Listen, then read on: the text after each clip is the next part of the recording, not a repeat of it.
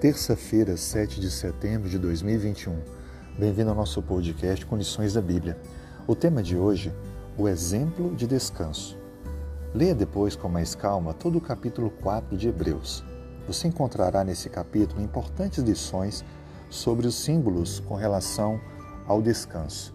E isso, sem dúvida alguma, ajudará muito a você entender como o sábado é apresentado também no Novo Testamento como uma lembrança constante e um símbolo do descanso eterno que teremos. O capítulo 4, versículo 3 menciona: Nós, porém, que cremos, entramos no descanso conforme Deus tem dito. Assim jurei, na minha ira, não entrarão no meu descanso, embora certamente as obras estivessem concluídas desde a fundação do mundo. Deus aqui menciona que quando nós obedecemos e cumprimos a sua ordem, nós entramos no seu descanso. Interessante notar que o povo de Israel foi desobediente à promessa de Deus.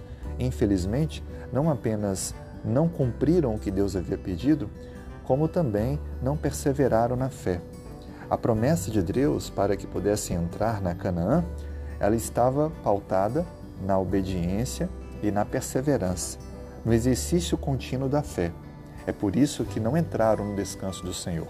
Assim sendo, a lição que fica para nós é que devemos ouvir a promessa e entrar no descanso. Hoje também tome essa decisão e entre no descanso. Que Deus te abençoe.